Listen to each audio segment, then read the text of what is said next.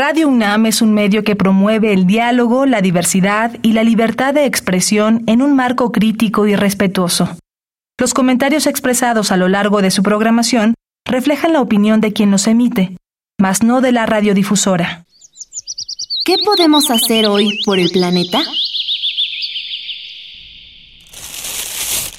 Revisa el empaque de tus productos. De la vista nace el amor. Sin embargo, no te dejes llevar por un empaquetado atractivo a la hora de decidir tus compras. Te recomendamos elegir los productos cuyo empaque esté hecho con materiales reciclables. De esa manera, priorizas en tu consumo aquellos productos que usen la menor cantidad de recursos naturales.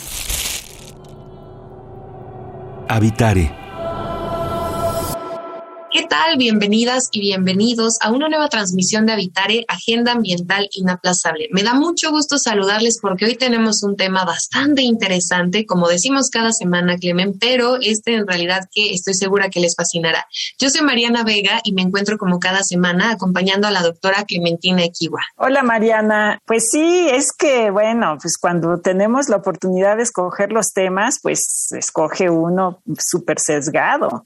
Y en esta ocasión, pues vamos a hablar de Xochimilco. ¿Qué fue y qué es hoy Xochimilco? Es un, espacio tan importante para los citadinos de, de esta megalópolis que pues hay que verla desde muchas perspectivas. Y esta es muy bonita porque eh, pues ahora van a ver, eh, tenemos el honor de tener con nosotros a María del Carmen Serrapuche, que es doctora en antropología e investigadora del Instituto de Investigaciones Antropológicas. Bienvenida, María Carmen. Hola, buenas tardes. Gracias. Y también tenemos a Marisa Massari, que nos va a dar una perspectiva pues ambiental, que es investigadora del Instituto de Ecología de la UNAM. Bienvenida, Marisa. Muchas gracias. Muchas gracias por estar con nosotras en este Habitare. Sin más preámbulo, comencemos. Quédense con nosotros. Hoy hablaremos sobre qué fue y qué es hoy Xochimilco. Quédense en Habitare, Agenda Ambiental Inaplazable. Empezamos. El Instituto de Ecología de la UNAM y Radio UNAM presentan. Toma segundos destruir lo que ha crecido en años. Toma horas devastar lo que se ha formado en siglos. Tomar acciones para rescatar nuestro ambiente solo requiere un cambio de conciencia. Habitare. Agenda ambiental inaplazable. Ciencia, acciones y reacciones para rescatar nuestro planeta. Nuestra, casa.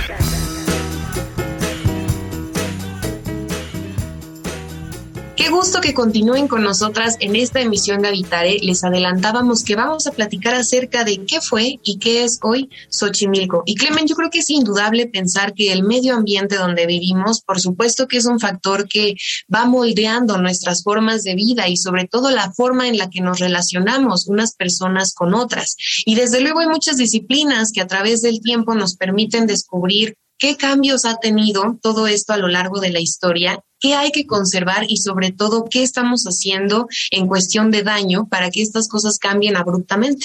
Sí, claro. Y bueno, eh, una perspectiva que me ha parecido fascinante es la perspectiva eh, arqueológica, porque tú piensas en un ambiente como Xochimilco, ¿no? Que es agua y lodo, pues eso debe ser súper difícil de conservar, pero bueno, Mari Carmen ha estado ahí haciendo excavaciones y nos va a platicar un poquito de su trabajo en, en Xochimilco para ponernos un poquito a tono, digamos. Pues sí, eh, yo agradezco la invitación para hablar de Xochimilco y de los trabajos arqueológicos que hemos llevado a cabo hace ya tiempo. Eh, el lago, tanto el lago de Chalco como el lago de Xochimilco, fueron muy importantes para la ocupación de la cuenca de México. Remontamos a, pues ahora ya estamos hablando de veintitantos mil años antes de Cristo, donde teníamos a los primeros cazadores recolectores y estamos viendo ahora estos descubrimientos de los mamuts en el lago de Texcoco. O sea que la cuenca de México ha sido habitada durante todo este tiempo.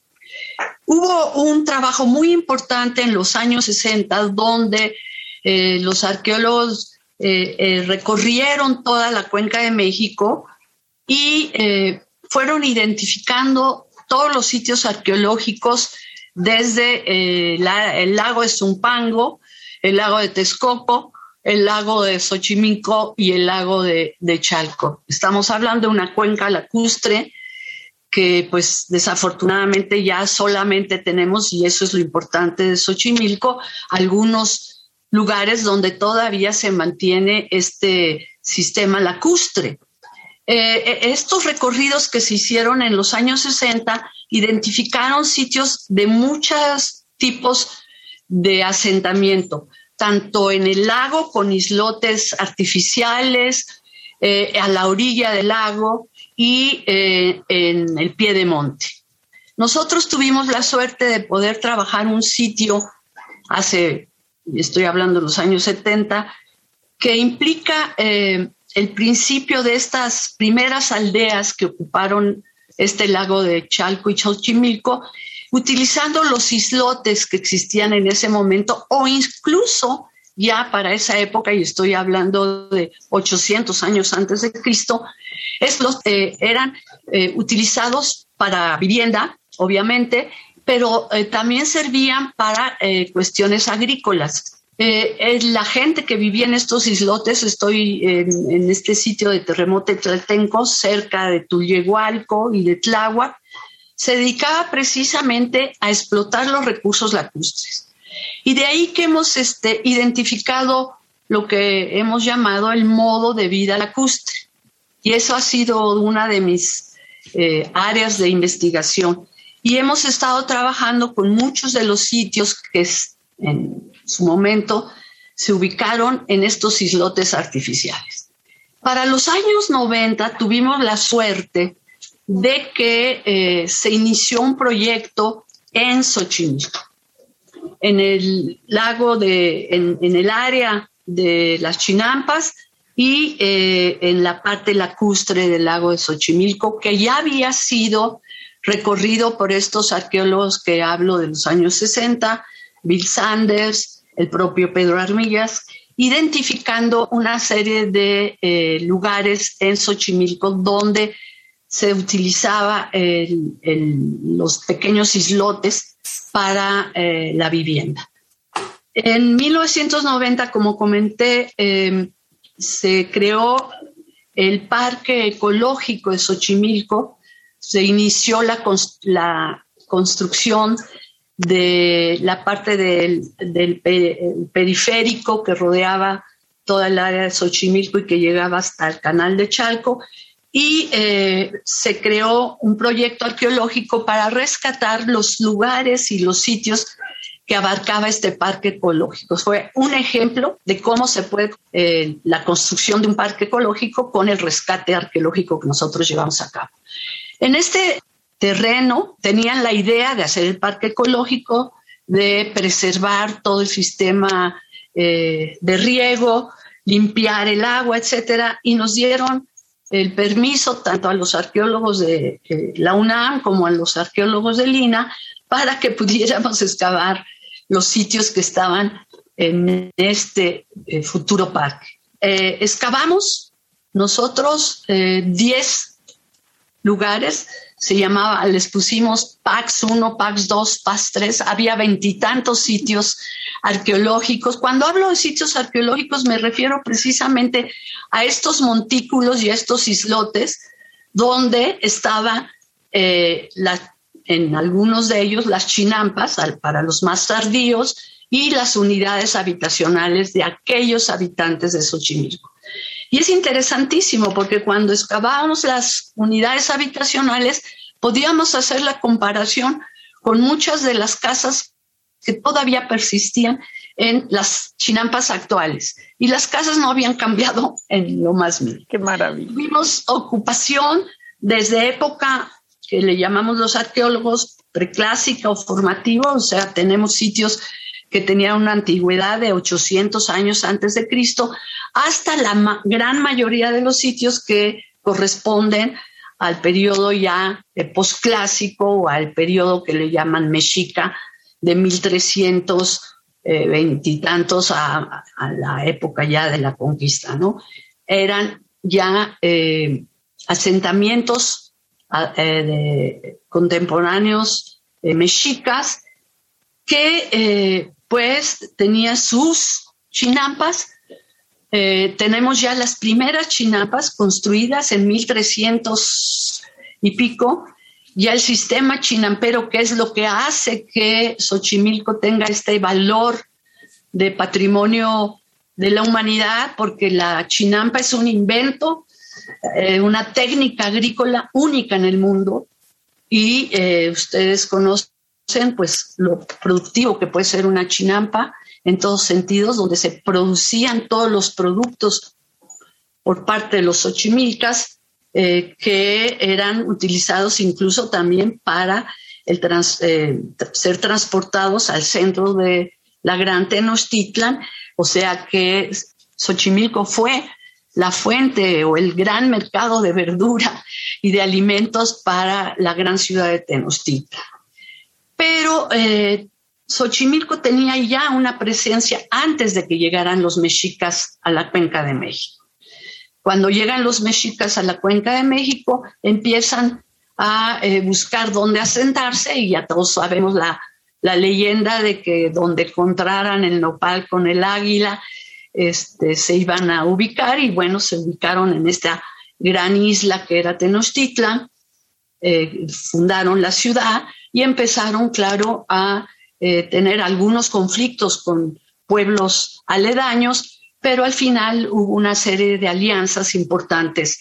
Y de ahí que Xochimilco desde ese momento, ya con toda una tradición eh, larga de, asentamientos y de explotación de recursos lacustres, porque no solamente eh, Xochimilco proporcionaba todo lo que tiene que ver con la producción de las chinampas, sino también todos los recursos lacustres, eh, todo lo que tiene que ver con los animales, los peces, las aves, la gran cantidad de patos que llegaban a los lagos, ¿no? Entonces, eh, tenemos que pensar también que eh, Xochimilco fue la fuente de alimento, como comentaba, de Tenochtitlan, pero al mismo tiempo produjo una serie de artesanías que pues tenían que ver con eh, el trabajo del tule, con los petates, las canastas y también producían una serie de cerámicas muy particulares que también eran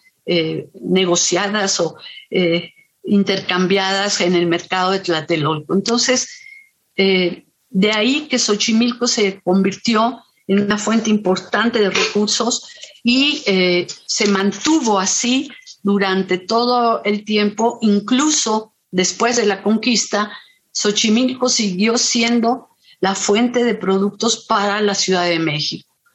Pensemos que se transportaba todo en estas canoas maravillosas. Eh, incluso hay una canoa que se encontró en, uno de los canales de Xochimilco que se exhibe en el Museo Nacional de Antropología. Y este, este tipo de canoas eran las que transportaban todos los productos a, a través de estos canales que conectaban al gran canal de, Chalco y de ahí a Tenochtitlan. Nosotros trabajamos todos estos montículos, todos estos asentamientos y pudimos eh, pues encontrar no solamente los productos, incluso en la excavación encontramos todos los restos botánicos, los restos animales, sino también estas casas con sus basamentos de piedra y sus paredes de bajareque. Fue un trabajo muy importante, se consiguió una colección importante de cerámica y eh, pues el parque tuvo que abrir al público y hicimos eh, una especie de museíto cercano al, centro de, donde se entra al parque, pero eh, pues todos estos sitios fueron cubiertos otra vez para evitar su desgaste porque son todo productos orgánicos y no pueden ser preservados. Entonces, pues se hizo la reconstrucción, se publicó y se hizo difusión. Y bueno, ahí están como parte de esta historia maravillosa de lo que es Xochimilco y parte de esta identidad xochimilca que debe seguir preservándose. Y gracias a todo lo que nos narra ahora, doctora, preguntarnos qué fue y qué es Xochimilco, creo que queda eh, muy claro al momento en que uno a uno se para por estos lugares, ya sea por los canales o camina un poco por sus calles, incluso cuando hay periodos en donde se celebran festividades y demás, que queda claro y es evidente la riqueza cultural y además de todos estos descubrimientos que ahora nos habla. Y una idea presente es que justo la idea que nosotros tenemos sobre nuestro medio ambiente y la forma en la que nos relacionamos con la naturaleza, pues tiene que ver con cómo es que vivimos esta, esta relación, si es que está presente en nuestras vidas y aunque Xochimilco es parte de la Ciudad de México, muchas veces creo que la visión es completamente diferente. Me gustaría mucho que nos cuente, por favor, doctora Marisa Mazari, cuál es la importancia que tiene Xochimilco desde una perspectiva ambiental y sobre todo enfocada a si hay o no una identidad que nos permita aproximarnos y sentir cercanos y cercanas a todo lo que nos narra la doctora Serrapuche. Sí, pues eh, como ya lo mencionó, Xochimilco es una reminiscencia del sistema de lagos de la Cuenca de México.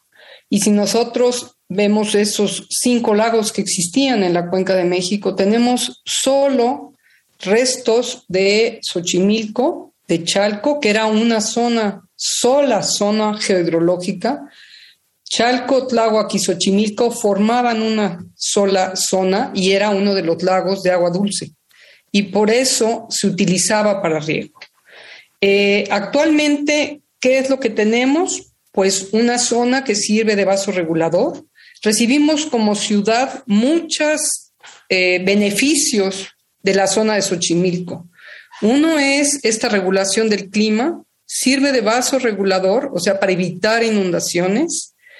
Extraemos de ahí agua para toda la zona sur de la ciudad, agua que viene no de los canales, viene de agua subterránea, de pozos entre 150 y 300 metros de profundidad, y nos hemos bebido gran parte del agua que permitía que Xochimilco se recargara por manantiales. Lo que fluía ahí era un agua muy limpia, eran manantiales y permitía que esta agua fuera utilizada para riego. A partir de 1957, Xochimilco se empieza a recargar con agua tratada, con agua de tres plantas de tratamiento. Eh, la principal es Cerro de la Estrella en Iztapalapa y esta agua es la que recarga ahora los canales de Xochimilco. Por eso es un agua no transparente, turbia, ha cambiado el sistema por completo, dado que hemos bombeado el agua subterránea y el agua superficial está ligada al agua subterránea, es un solo sistema, lo que hemos hecho es que el nivel freático baje. Y antes, las chinampas, una de las grandes eh, características importantes de las chinampas es que recibían agua por capilaridad. Del nivel freático, el agua subía a las raíces de las plantas. Y lo que vemos ahora es que tienen que regarlas como en cualquier otro sitio por arriba y tienen que bombear agua de los canales. Implica que tienen que usar gasolina, bombas y es más caro la producción y regar como en cualquier otro sitio. Entonces, todo este sistema chinampero, que es un agroecosistema único en el mundo, Realmente es muy productivo, es de los más productivos del mundo y puede verse que, se tienen de tres a cinco ciclos, ¿no? Quiere decir que tenemos una gran producción, es continua, tiene mucha materia orgánica, tiene muchos nutrientes y entonces no requiere de estos insumos que se están usando ahora que son agroquímicos. Entonces, ¿qué tenemos en Xochimilco? Pues una zona de producción de hortalizas, de flores. Y lo que vemos ahora es que eh, la zona de canales pues está eh, no en las condiciones en las que existía Xochimilco en la antigüedad. Eh, tenemos un problema de urbanización y se está perdiendo parte de la zona chinampera. Tenemos un problema de hundimiento por toda la extracción de agua subterránea y obviamente estos son arcillas lacustres muy compresibles y hay un hundimiento, no es parejo, es un hundimiento regional, pero a diferentes niveles, de 30 a 40 centímetros por año. Si ustedes se pueden imaginar esto, es eh, un metro en tres años, ¿sí? es diferencial el hundimiento y entonces pues es una zona que está sufriendo estas consecuencias, ¿no? Hay zonas que están inundadas ahora. Acabamos de vivir un temblor. Durante el temblor de 2017, el 19 de septiembre de 2017, la zona de Xochimilco fue muy afectada porque hubo desplazamiento de tierra y entonces lo que había ahí eran fracturas de un metro de diferencia en los niveles y la zona chinampera se vio afectada. Entonces, ¿qué tenemos ahora? Una zona que no podemos perder, una zona de generación de alimentos, de producción de agua, de agua que es fundamental para esta ciudad, para esta mega ciudad, y tenemos un humedal que yo le llamo ahora humedal urbano. Es un humedal rodeado por la ciudad que está comiéndose el humedal, ¿no? ¿Qué es esto de humedal? Es como Mari Carmen lo mencionaba, pues es una zona que era lacustre, donde se creó el sistema chinampero y que estaba rodeada acá Chinampa por canales principales y por apantles, por canales eh, menores, digamos, y permitía que fuera muy húmeda la tierra y permitía esta gran producción de hortalizas. No, bueno, es, es eh, increíble, ¿no? Que, que, esta presión que ejercemos hacia, hacia un área tan importante que al mismo, o sea, es importante por los servicios ambientales que, que eh, mencionas, Marisa, pero es muy importante también para alimentarnos, ¿no? O sea, eh, no, no percibimos, y parece que se nos olvida, que una de la, la gran producción que ha eh, gozado la zona, pues ha alimentado a millones de mexicanos. Entonces eh, se pone uno a pensar qué pasa eh, si se pierde esta, esta región, qué pasaría si lo vemos desde la perspectiva histórica, arqueológica, Mari Carmen. Eh, yo no me lo puedo imaginar, pero a lo mejor tú, tú lo has visto en, en algún momento, ¿no? Este, ¿Qué puede pasar? ¿Qué, qué, qué implicaciones tiene? Pues yo creo que de, desde el punto de vista arqueológico y desde el punto de vista histórico y desde el punto de vista cultural, el hecho de que Xochimilco esté definido y aprobado por la UNESCO como patrimonio de la humanidad, tiene mucho que decir. Es decir, nosotros tenemos que preservar pasado, presente, como decía un maestro mío, para un futuro mejor. Eso siempre nos lo decían a los arqueólogos. Estás estudiando el pasado en un presente para crear un futuro mejor.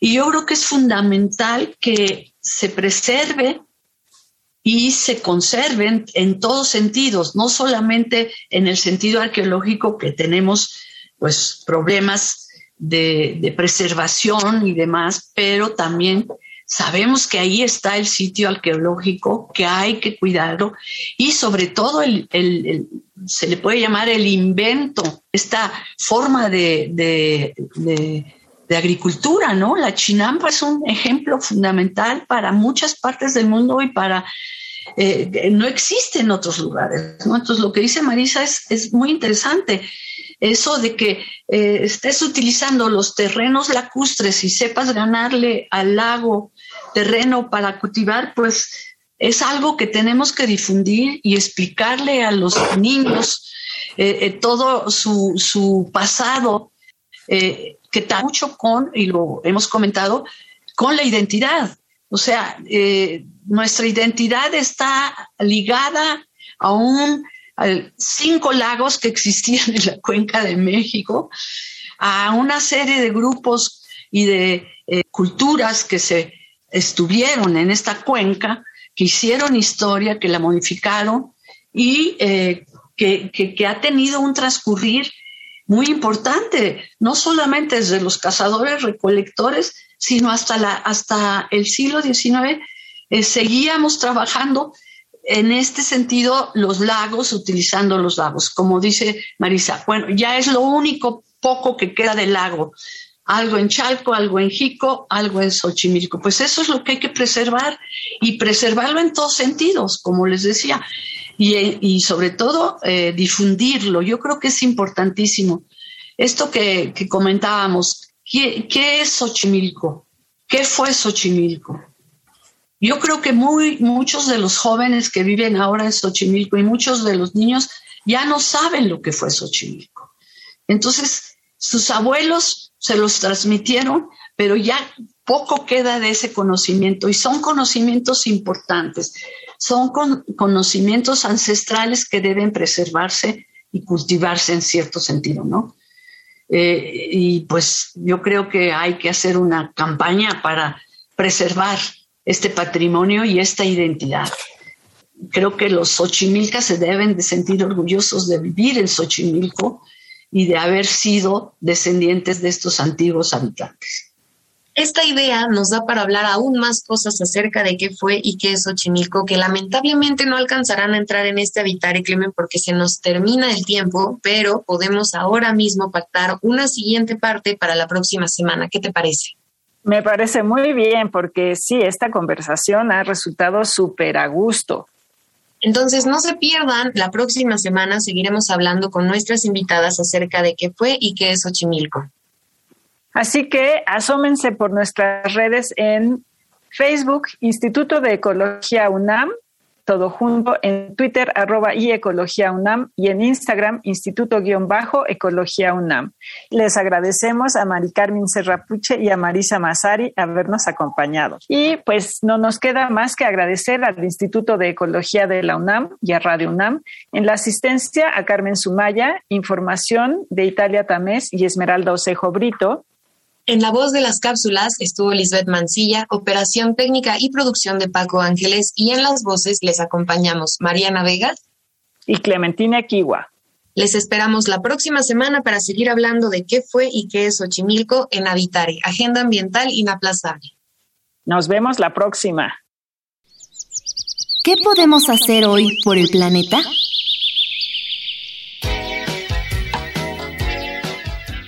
Usar la taza de baño como bote de basura. Cada descarga representa litros de agua que en contacto con desechos como colillas o toallas sanitarias se contaminan y contaminan los cuerpos de agua estancada. Canaliza tus desechos en los contenedores correspondientes para su correcto manejo.